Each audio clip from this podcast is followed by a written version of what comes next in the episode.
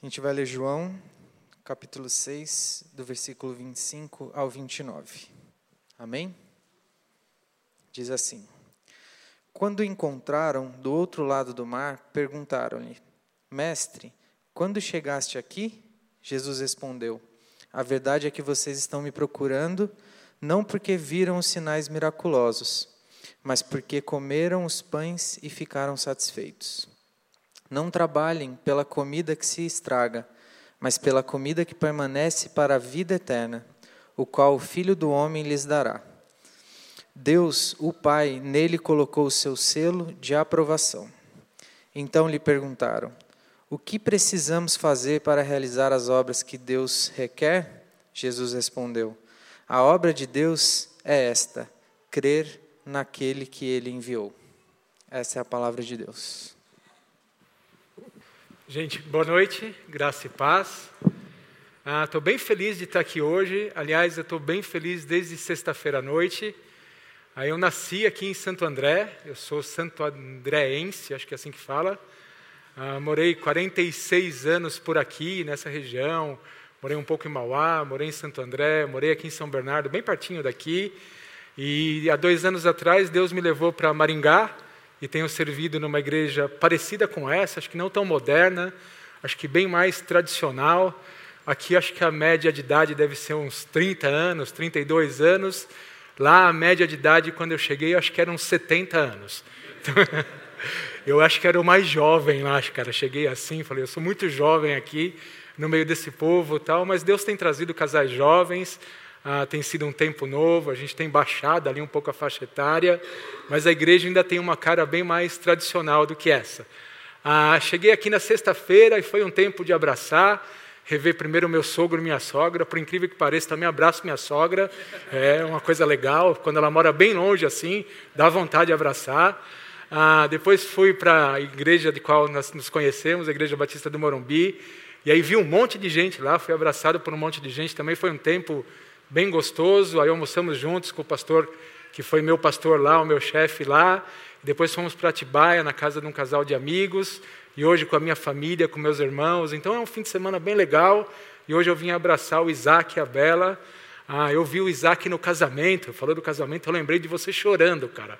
Eu nunca imaginei que alguém podia chorar daquele jeito que você chorava, cara. Pensa num choro assim, que vinha de dentro, que vinha do lado, que vinha de cima, que vinha de baixo. Eu falei, não vai ter casamento, cara, você vai chorar de um jeito que. Mas eu amo o Isaac, amo a Isabela e, por consequência, amo vocês. Estou aqui hoje para compartilhar um pouco do coração, porque estar tá com o Isaac, para mim, é compartilhar o coração. O tema que o Isaac me deu é só a fé, só a fide. Ele tem dito aqui dos brados da reforma, só a graça, só Cristo, só a Escritura, só a fé e toda a glória para Deus. E o meu tema hoje, então, é em cima de só a fé, e por isso escolhi esse versículo de João, ali que nós já lemos, já compartilhamos, e eu acho que ele serve muito de inspiração para aquilo que nós temos que compartilhar, pensar hoje, refletir, a falar um pouco, porque ele, nessa discussão ali das pessoas procurando Jesus, indo até Jesus, e ele pergunta: o que é que vocês querem? Vocês não estão aqui porque viram os sinais miraculosos? O que, que vocês estão fazendo aqui? E aí ele diz que as pessoas perguntam, né, o que devo fazer para agradar a Deus ou para fazer a obra que Deus quer, e ele fala que a obra que Deus quer é crer. Só a fé. A obra que Deus quer de mim, de você, a obra que nós precisamos aprender a fazer em primeira análise, em primeira instância, ou talvez a mais essencial, é crer. Então esse versículo ah, não foi por acaso que veio ao meu coração e tem a ver ah, com aquilo que nós precisamos fazer. E dentro dessa experiência de ir para Maringá, eu também passei por uma reforma lá. Lá em Maringá, por ser uma, uma igreja tradicional, me ofereceram uma casa para morar. E a casa era uma casa boa, tem mais de 100 metros quadrados, uma casa antiga. Ah, moraram vários pastores lá, mas a, a casa precisava de reforma, precisava fazer uma reforma. E aí os irmãos foram lá, falando: Pastor, o senhor pode fazer o que quiser. E aí a gente derrubou parede, a gente levantou parede. A Elisângela gosta muito de decoração, mudou a cor de todas as coisas. E aí foi ficando do jeito que a gente queria. A casa não era ruim, mas a casa não servia para o uso que a gente tinha. A casa já serviu para outras pessoas, mas para aquilo que nós queríamos, eu e Elisângela, para o nosso estilo de vida, a casa não estava adequada, ela estava obsoleta, ela estava ultrapassada. Ah, e a igreja, ela não é muito diferente ah, de uma casa ou de alguma coisa que pode ficar obsoleta. Obsoleta é alguma coisa ah, que, pelo uso ou pelo mau uso ou pela forma que ela vai sendo usada, ela passa então a ficar obsoleta. Né?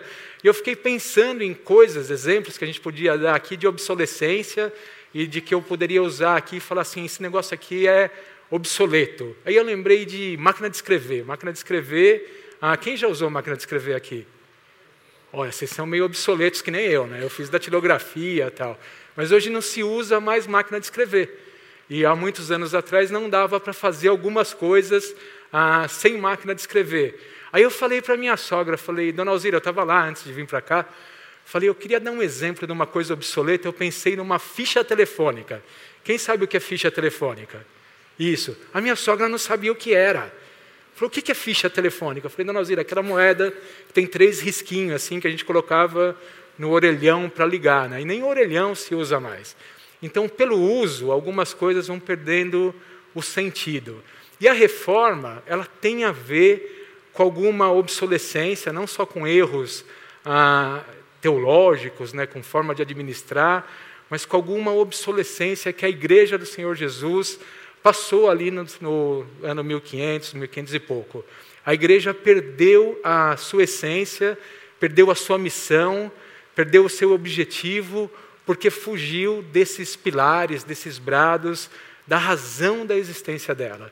Então, celebrar os 500 anos, a refletir sobre os pilares aqui, os brados, seja lá como a gente quer chamar, é bem importante para a gente olhar se a nossa igreja aqui, urbana, a Segunda Batista de Maringá, a Igreja Evangélica Brasileira, Movimento Evangélico Brasileiro, será o nome que você quer dar, se ele está obsoleto, se ele está ultrapassado, se ele perdeu a essência, se ele perdeu a missão. Então, tudo isso, ah, essa reflexão, ela é útil para a gente, para a gente resgatar esses valores. Ah, por que, que a igreja ficou obsoleta? Eu diria que, essencialmente, porque ela desviou a missão. Qual é a missão da igreja? A missão da igreja é falar de Cristo. A missão da igreja é apresentar Cristo.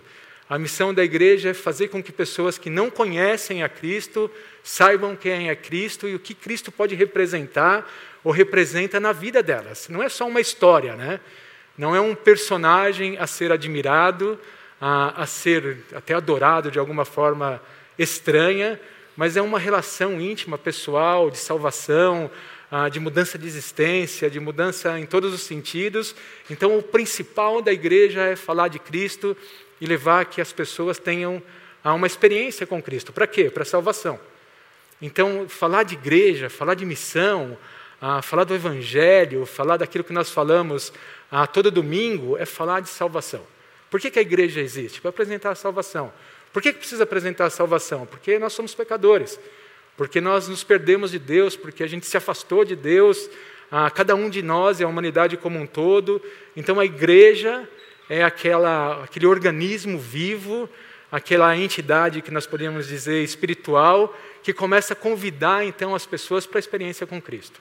A experiência com Cristo é a experiência de salvação. Agora, por que a igreja se perdeu? Por causa dos seus líderes, por causa dos seus membros, por causa das suas ideias, por causa de desvios, e por isso que ela foi se perdendo.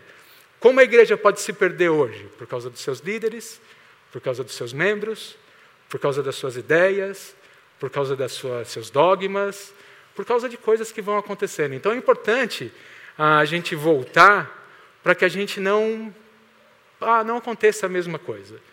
E se você teve curiosidade, a gente hoje tem acesso a todo tipo de informação, ah, nós sabemos que a reforma, pelo menos naquilo que é mais divulgado ou mais conhecido, tem muito a ver com aquelas 95 teses que o Lutero, o personagem, aquele padre, aquela pessoa da Igreja Católica, ah, acabou publicando. E eu tive curiosidade de ler quando eu me preparava, e é muito legal ler as teses dele. Porque a gente pensa num monte de coisa, a gente fica olhando a igreja ah, e pensando nos erros da igreja, o que a igreja precisa mudar, o que a igreja precisa ser. E às vezes eu tinha na minha cabeça que Lutero falava de todos os problemas de hoje. E eu percebi que o Lutero se concentra muito num ponto que para ele é essencial, que é a questão das indulgências, que é a questão do pagamento pela salvação. E eu anotei só quatro das teses aqui, que eu acho que elas são úteis para a gente caminhar aqui hoje.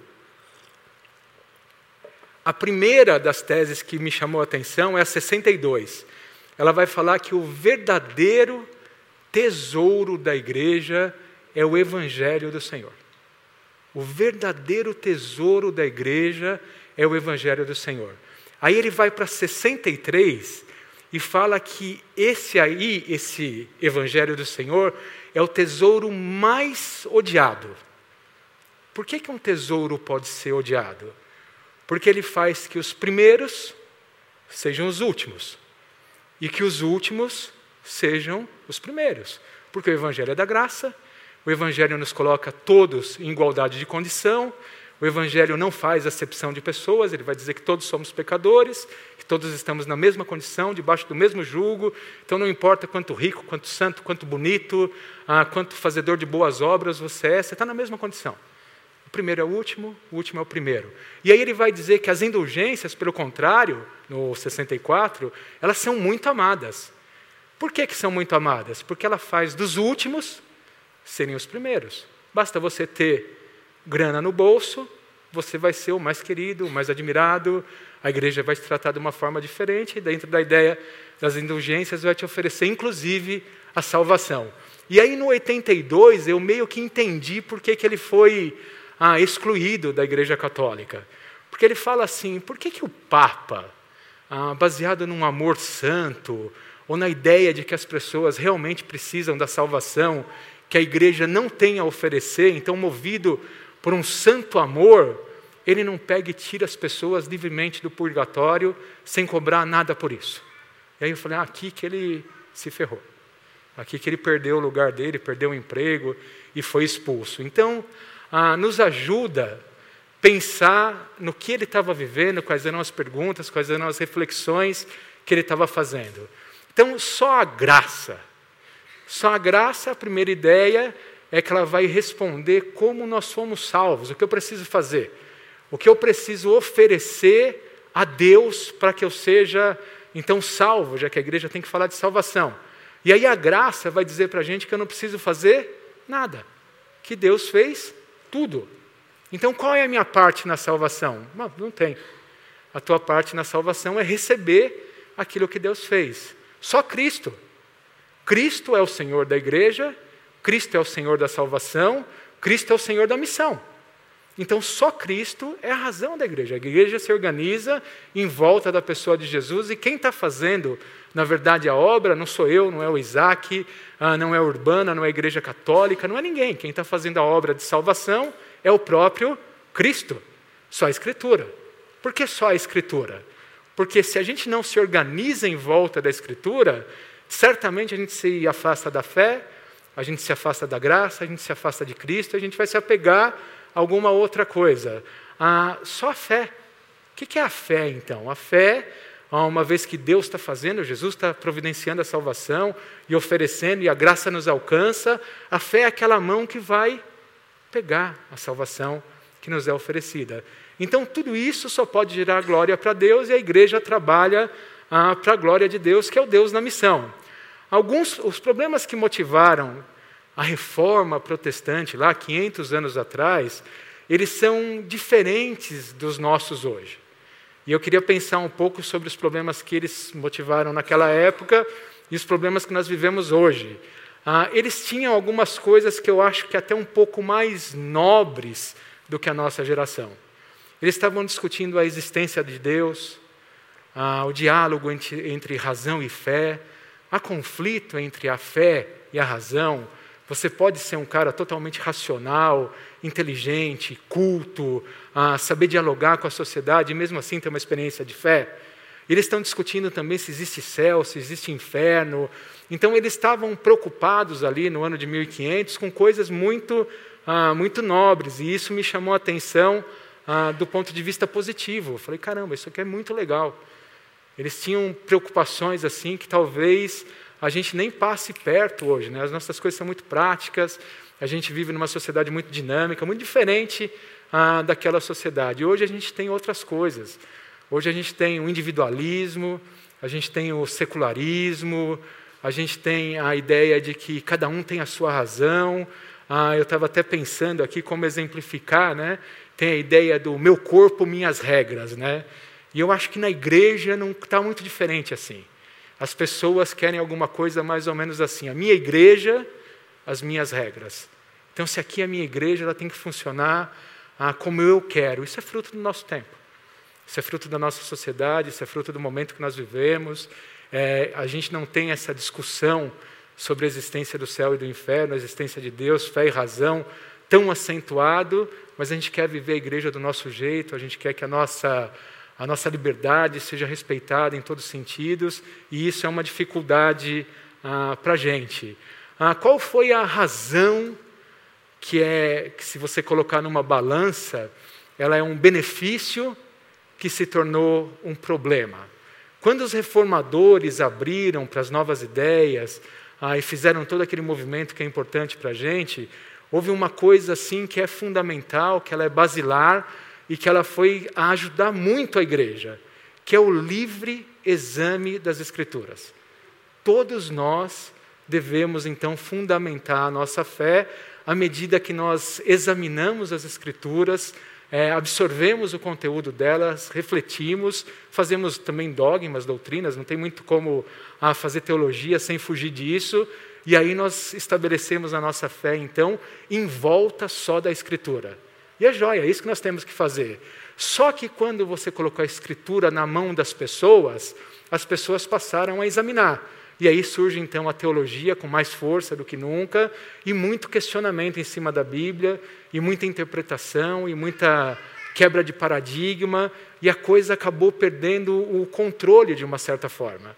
E aí quem deveria então trazer de volta o controle e deixar a igreja segura? A instituição. Só que eu troquei a instituição pela Escritura, pela fé, por Cristo. Então a instituição já não falava mais da mesma forma e as pessoas tinham então liberdade de interpretar a Escritura, então ficou tudo muito solto e hoje um pouco que nós vivemos tem a ver com isso. Então coisas boas que aconteceram e aí mal usadas por nós mesmos, né? Que a gente está falando de igreja, a gente está falando da gente. Mal usadas por nós mesmos acabaram ah, desviando aquilo. Então, sem a autoridade da Bíblia, ah, porque ela era questionada para a teologia e para as pessoas que estavam pensando, e sem a autoridade das instituições, a gente acabou ficando meio que, ser, é, meio que solto. Isso é um, é um erro, né? Porque, na verdade, a gente tem o livre exame das Escrituras, não a livre interpretação. Eu não posso interpretar as Escrituras como eu quero. Eu devo examinar. Mas, para interpretar as Escrituras, eu preciso respeitar primeiro elas mesmas.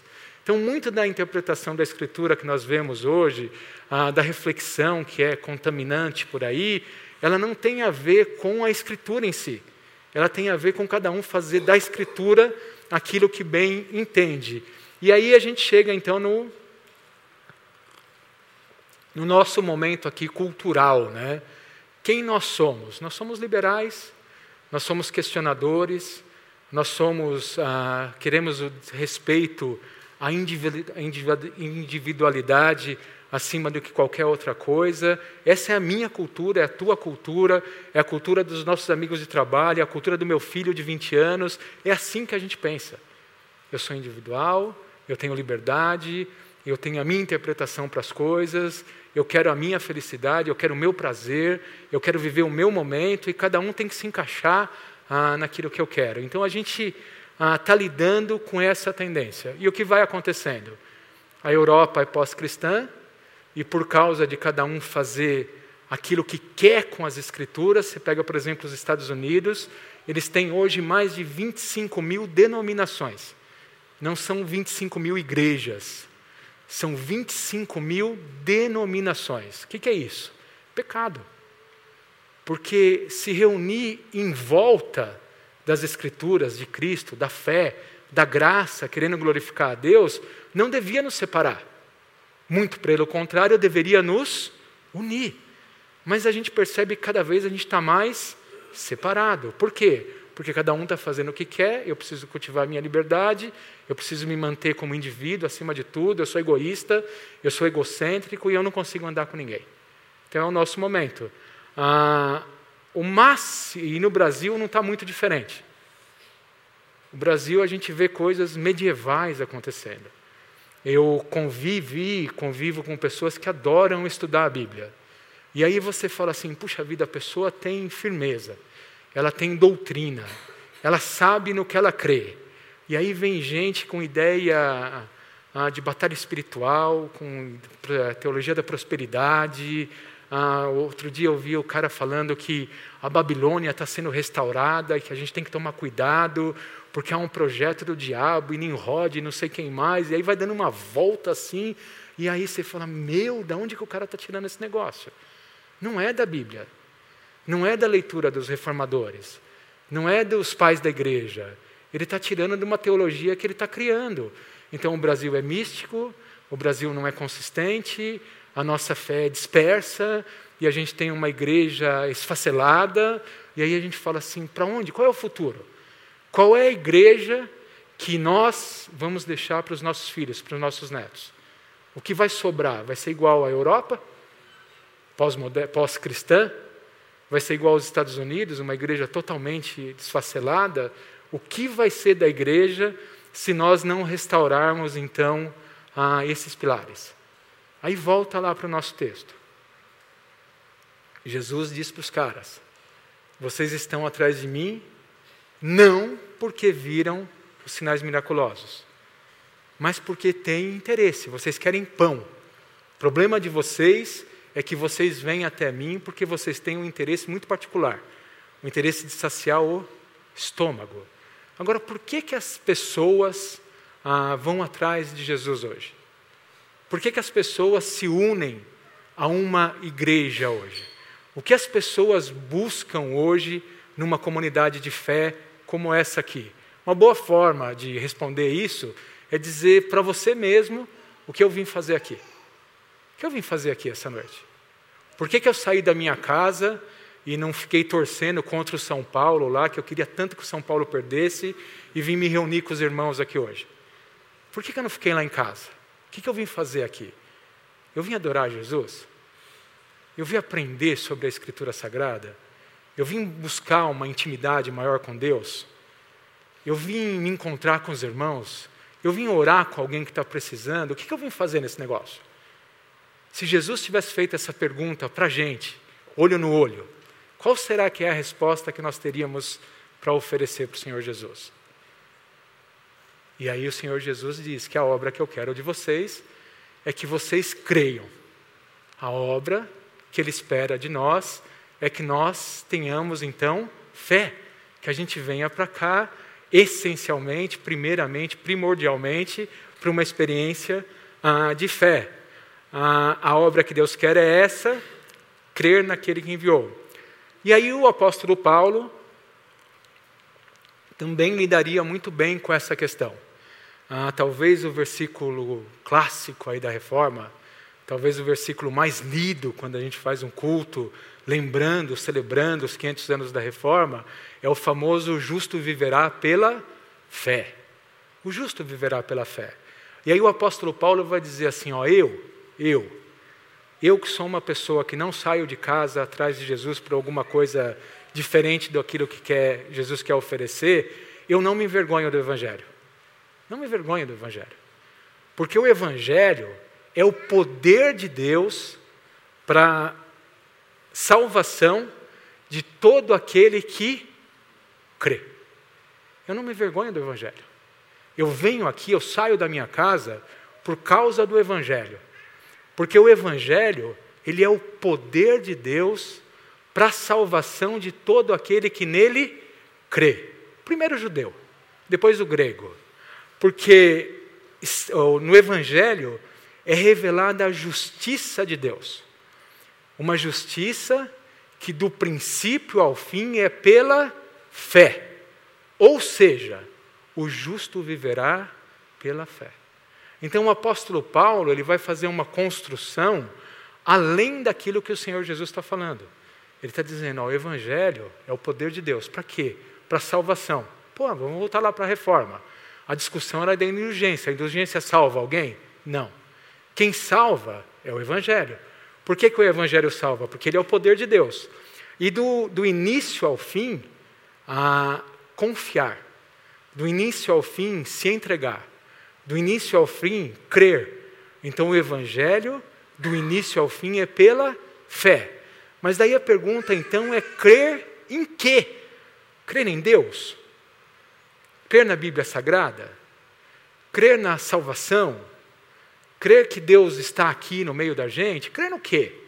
E aí eu peguei um autor, eu gostei muito do que ele escreveu, ah, e eu tirei para mim, eu acho que depois que eu estudei esse texto, eu nunca mais vou esquecer isso que esse autor falou, e eu queria que você guardasse também. Ele fala que crer no Evangelho, essa fé pessoal, essa fé que nós devemos alimentar, essa fé que é a razão nossa, é crer numa vida que eu não vivi, uma vida que outro viveu. É crer numa morte que eu não morri, que outro morreu. Não eu, não a minha vida, não a minha morte. A vida de outro, a morte de outro. Nisso repousa a minha salvação. Quem viveu a vida que eu deveria ter vivido diante de Deus? Jesus. Eu creio na vida que Jesus viveu. Quem deveria ter morrido aquela morte que nós lembramos na Páscoa e que tantas vezes nós vemos aquela obra da cruz? Eu deveria ter morrido. Eu desagradei a Deus. Eu não era justo diante de Deus. E aí Jesus morreu a minha morte, a vida de outro, a morte de outro. Nisso repousa a minha salvação. O justo viverá pela fé. Que fé que o justo viverá? A fé naquilo que o Senhor Jesus fez por mim. E aí então nós temos o sola fide, ou a doutrina da justificação pela fé, que Paulo fala muito resumidamente, de forma muito brilhante, dizendo: o justo viverá pela fé. Quem é o justo? Somos nós. E nós vivemos por quê? Pela fé. Lá na época do, do Lutero, a gente sabe que além das indulgências, tinha os sacramentos. Então, por exemplo, uma criança, como é que ela era salva? Pelo sacramento do batismo. E aí isso ia deturpando, ia confundindo, ah, ia bagunçando as coisas. E aí o Lutero ele vai dizer que o sola fide é a doutrina pela qual a igreja fica em pé ou cai. Só a fé é a doutrina pela qual a igreja do Senhor Jesus fica em pé ou cai. Então, o que nós temos para anunciar? O que nós temos para dizer? O que nós temos para buscar quando nós saímos de casa? Só a fé. Essa é a verdade a central do Evangelho que deveria nos mobilizar a sair de casa ah, para estar aqui, não para buscar algo ah, que o Senhor Jesus tem para oferecer para a gente hoje. Então, o que, que significa fé em Jesus? Que Cristo me salva, não eu, não as minhas obras, não a minha bondade, não a minha igreja, não o meu pastor, não o lugar que eu me reúno, não as pessoas que estão em volta de mim, não tem nada a ver com ninguém. Quem nos salva é Cristo e só Ele. A fé que nós temos que desenvolver, aprender, alimentar, se apropriar, é essa fé que Cristo nos salva. Ah, quando ele fala que a justiça de Deus é de fé em fé, essa fé é uma convicção íntima. É uma coisa que não vem só daqui, ela vem de dentro também. Ah, lembrar do Isaac chorando no casamento dele me ajuda a pensar nessa fé que é uma convicção íntima. Não é uma coisa que fala assim, puxa vida, né? esse argumento é bom. Eu compreendo esse argumento e essa argumentação me leva então a concordar ou discordar com aquilo que a pessoa está me falando. Não é isso. É alguma coisa que vem mais da entranha. É alguma coisa que nos ensina a chamar Deus de Pai. É alguma coisa que, se alguém olhasse para a gente e falasse assim: ó, esse é teu último minuto de vida, e você vai estar daqui 30 segundos diante de Deus, você falaria assim: Eu estou em paz. Deus vai me receber. Mas por que, que Deus vai te receber?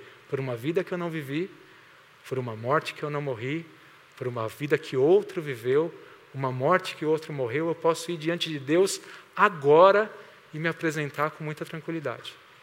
Isso é viver pela fé. Isso é a base doutrinária ou brado da reforma que diz que o justo viverá pela fé, só a fide. E aí o apóstolo Paulo trabalhou isso então para a gente. Não seria difícil a gente estar tá parado aqui pensando, e talvez se fosse um pequeno grupo, alguém levantasse a mão assim e fizesse uma pergunta para a gente agora. Falaria, beleza, então, já que o justo vive pela fé, e a fé é algo que vem pela a, a salvação, é algo que vem pela graça, que Deus nos dá, que Deus nos oferece, então eu não preciso fazer nada. Eu posso viver a vida como eu quiser. Eu posso sair aqui pecando, aprontando e fazendo todas as coisas erradas. E foi o que o Tiago, lá na Bíblia, escreveu. Falou assim: ó, a, a fé sem obras, ela é morta. Mas alguém vai dizer, eu tenho fé, e o outro vai dizer, eu tenho obras. O que está acontecendo aqui? Quem está errado, Paulo ou Tiago? Eles estão falando a mesma coisa, eles estão falando coisas diferentes. Por que, que o Isaac, aqui, vez por outra, ele faz sermões de caráter ético? Se é só para viver pela graça e pela fé, é preciso aprender alguma ética? É preciso ter uma vida correta? Será que o Tiago está certo ou será que o Paulo está certo? E aí, quem nos ajuda a entender e discernir aquilo que está sendo dito é Abraão. Abraão é um personagem ah, singular nas Escrituras Sagradas. Ah, vale a pena para todos nós que somos cristãos conhecer de uma forma muito ah, prática e conectada com a nossa própria vida a vida de Abraão. Abraão é um sujeito interessantíssimo. Lá no Gênesis 12, ele tem uma experiência com Deus, com Deus que ele não conhece, com Deus que ele nunca ouviu falar, com Deus que ele nunca tinha lido a respeito, com Deus que não era o Deus das pessoas que andavam ali em volta dele, era como se a gente pudesse dizer um Deus totalmente desconhecido para a experiência existencial de Abraão. E Abraão então ouve aquela voz de alguma forma, e Deus diz para ele: sai da tua terra, e o Abraão, como um maluco, pega aí, sai da terra. E aí eu estou estudando lá na, na, em Maringá, na segunda, teofanias, encontros com Deus. E Abraão é fantástico, porque Abraão vai ter cinco, seis encontros pessoais com Deus e de uma intensidade, de uma transformação assim avassaladora. Só que Abraão, ali no Gênesis 12, ele tem essa experiência com Deus, uma experiência ah, transcendental, espiritual, seja lá o nome que você quer dar. E aí ele sai da terra dele, ele vai para um lugar maluco, desconhecido, e ele vai fazer o quê? Ele vai viver a vida. Se fosse nos dias de hoje, ele ia comprar, vender, trabalhar, fazer projeto, ah, se você é médico, consultar seus pacientes, se você é dentista, ah, consertar cárie, ele vai viver a vida, ele vai para a dinâmica da vida. E as coisas vão acontecendo, aí você lê o Gênesis 13, você lê o Gênesis 14, a vida de Abraão está rolando, está no dia a dia como nós. Então, quando nós olhamos Abraão e a gente faz uma identificação ah, com esse personagem, percebe que Abraão. Opa, já a gente percebe que Abraão não era muito diferente da gente. Abraão foi viver. E aí você tem a história lá de Abraão, eu recomendo que você leia. Só que no Gênesis 15 Deus aparece de novo. E quando Paulo fala que Abraão creu e isso lhe foi imputado como justiça, ele não está falando do Gênesis 12. Ele está falando do Gênesis 15. Quando Abraão crê e ele é justificado, então, é ali no Gênesis 15. Já rolaram três capítulos, tem muita história, tem muita vida ali na vida de Abraão. E Abraão, então, ah, tem essa experiência de fé, que o paralelo conosco seria a experiência de salvação. E aí Deus promete para ele um filho, ah, dá uma esperança para ele, diz que ele vai ser pai de muitas nações, que a descendência dele não vai poder nem ser contada e todas aquelas coisas, que é a promessa que ele também já tinha feito em Gênesis 12, e o Abraão toma posse daquilo e vai em frente. Só que o Abraão é que, é que nem a gente. Deus não dá o filho no tempo que ele espera, e o que o Abraão faz? Ele dá os pulos dele, ele e a Sara, e aí conseguem um filho que não é o filho que Deus queria. Deus julga Abraão, Deus corta aliança com Abraão, Deus expulsa Abraão? Não. Deus lida com Abraão dentro do contexto dele, o pecado dele, o erro dele, a rebeldia dele. Abraão é um rebelde. O Abraão do Gênesis 16 ali é um Abraão que não está fazendo a vontade de Deus. É um cara que já teve dois encontros pessoais com Deus, já ouviu a, promessa pessoalmente, ele não está fazendo a vontade de Deus, ele está fazendo a vontade dele. E aí Deus aparece de novo. E aí a Sara ri. E aí Deus tem ali que lidar com a situação do Ismael. E Deus está ali com Abraão, trabalhando no coração de Abraão trabalhando na vida do Abraão, trabalhando no dia a dia de Abraão. Aí Deus vem de novo e reafirma a promessa. E aí Deus cumpre a promessa. E aí lá no Gênesis 22, o que, que acontece? A fé do Abraão é provada. Porque no 12 ele é chamado. No 15 ele tem verdadeiramente a crença dele. Ele realmente tem a experiência com Deus. Ele realmente se coloca diante de Deus. Mas lá no 22, a gente vai perceber se a fé do Abraão já tinha consistência. Consistência a qual ponto? Consistência ao ponto de fazer a vontade de Deus. Entre o Gênesis 12 e o Gênesis 22, a mudança que tem no coração do Abraão é que lá no Gênesis 12, Abraão não era pronto a obedecer ainda, qualquer coisa que Deus pedisse. No Gênesis 22, Abraão está completamente pronto a oferecer qualquer coisa que Deus pede. O que, que é uma vida ah, das pessoas que vêm aqui como nós para viver pela fé? É essa experiência entre o Gênesis 12 e o Gênesis 22, onde nós temos uma primeira experiência com Deus, onde Deus vai fazendo promessas e confirmações ao nosso coração, onde Deus vai ficando de forma cada vez mais clara para a gente, até o ponto que nós somos levados a obediência. Que Deus peça qualquer coisa para nós e nós sejamos capazes ah, de responder. Um outro autor que eu li, que é um autor reformado também, puritano, eu gostei muito do que ele disse, que ele fala assim, que a, a fé, como Paulo ensina, a graça, a fé naquilo que o Senhor fez, ele nos livra do pecado mas são a fé que Tiago fala, a fé acompanhada de obras, que nos livra da hipocrisia. Por que, que a igreja precisa ser reformada? Porque a igreja é hipócrita. Porque a igreja não busca fazer a vontade do Senhor. Porque a igreja talvez esteja no máximo lá em Gênesis 12, saindo de um lugar, indo se reunir em outro, ah, buscando a Deus porque Deus fez algum tipo de promessa, mas nós não estamos prontos a obedecer da forma ah, que nós devemos. Ah, o apóstolo Paulo, em 2 Coríntios 13, 5, ele diz o seguinte: Examinem-se para ver se vocês estão na fé, provem a si mesmos. Não percebem que Cristo Jesus está em vocês, a não ser que tenham sido reprovados. O Thomas Morton, que é esse, Manton, que é esse puritano, ele fala: pela justiça da fé somos quitados do pecado, e pela justiça das obras somos quitados da hipocrisia. O apóstolo Paulo fala que ele recebeu um apostolado, ah, lá no versículo Romanos 1,5, que é para chamar um povo à obediência que vem pela fé. Então, falar do sola fide e não falar de obediência é falar só de um pedaço. Nós somos convidados pela Escritura Sagrada, pelo Cristo que nos salva, pela graça do Senhor, a seguir o Senhor. A igreja se reúne aqui para buscar aprender a obedecer ao Senhor. Deus precisa transformar a minha vida ah, e a tua vida de forma que a gente obedeça ao Senhor como Abraão obedeceu. Ah, qual é o problema da fé que nós ensinamos hoje? Qual é o problema da igreja hoje que tem perdido sentido, tem perdido seus membros, tem perdido a sua essência? A igreja hoje é parecida com a igreja lá de João 6.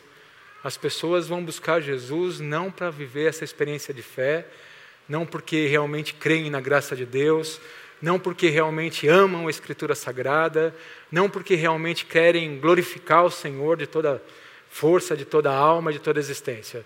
As pessoas vão buscar a Deus pelos seus próprios motivos, pelos seus próprios interesses pelos seus próprios gostos.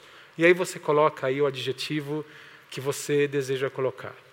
Então, para a gente, irmãos, ah, concluindo, para mim, só a fé. Qual é a minha experiência pessoal?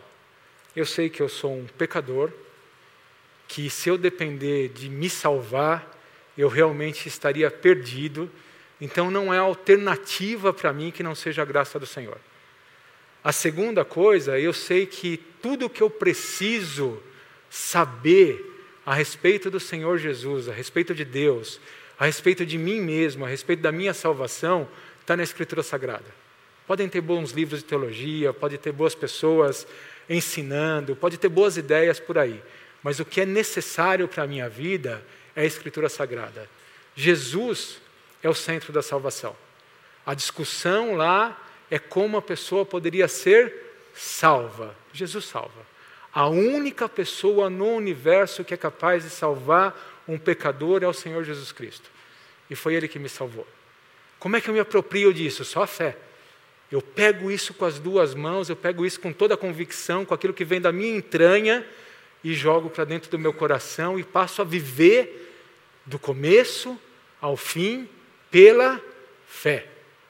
A minha vida é uma vida que deve ser, do princípio ao fim, pela fé. E com qual alvo? Glorificar a Deus. Como é que eu glorifico a Deus se não através da obediência? Como é que eu glorifico a Deus se não através da obra que o Senhor Jesus quer? Como é que eu glorifico a Deus se eu não levo outras pessoas para ter a mesma experiência de fé que eu tenho?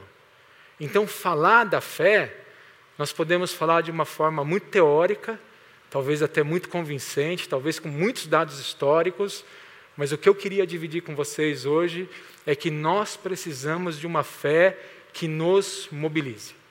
Nós precisamos de uma fé que faça diferença. Nós precisamos de uma fé que mude a ideia, a cabeça que nós saímos de casa para nos reunir aqui no domingo 18 horas, e para trabalhar na segunda, e para trabalhar na terça, e para ser pai, e para ser mãe, para ser professor, e para ser médico, para tudo aquilo que Deus nos der para fazer. Amém? Queria te convidar a ficar em pé comigo, queria orar.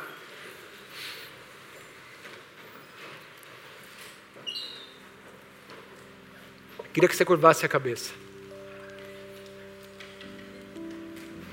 Senhor, em nome do Senhor Jesus, é tão importante para cada um de nós, como igreja, a gente de vez em quando botar os olhos no retrovisor e olhar que o teu Espírito Santo avivou a tua igreja em épocas remotas e passadas.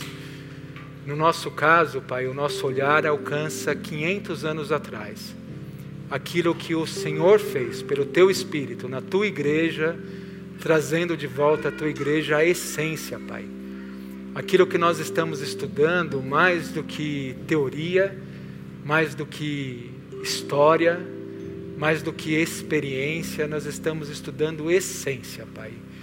E nós queremos pedir, Pai, o Senhor que é o Senhor do universo, o Senhor que é o Deus de todas as coisas, o Senhor que tem todo o poder nas tuas mãos, Pai. Nós queremos te pedir, Pai, que o Senhor nos restaure a verdadeira essência daquilo que é ser cristão, Pai. Que o Senhor possa nos dar, como nós sabemos que a fé é um dom, que o Senhor possa nos dar o dom de acreditar no Senhor. Mas acreditar no Senhor de uma forma que possa nos convencer, Pai, que nós podemos ser como Abraão, sim, Pai, no capítulo 12. Mas nós devemos chegar a uma fé semelhante à de Abraão do capítulo 22, Pai. Onde o Senhor pede o filho dele, Pai, e ele não nega o próprio filho, Pai. Eu não sei aquilo que o Senhor vai pedir para a minha vida, Pai mas eu sei que o Senhor vai pedir alguma coisa em algum momento. E eu sei que o Senhor vai fazer isso com cada um de nós, Pai. Seja conceitos, seja posses, sejam ideias, sejam desejos, que o Senhor possa pedir de nós aquilo que o Senhor quiser, Pai. E que o Senhor nos dê uma fé de um tamanho capaz de entregar nas tuas mãos, Pai. Que o Senhor mude a nossa vida. Que o Senhor nos faça cristãos, filhos teus, Pai, discípulos do Senhor Jesus, capazes de impressionar as pessoas que estão ao nosso redor, Pai. Que a nossa essência seja mudada, Pai. Que o Senhor nos dê a essência do Senhor Jesus, Pai. É isso que eu te peço, em nome de Jesus. Amém e amém.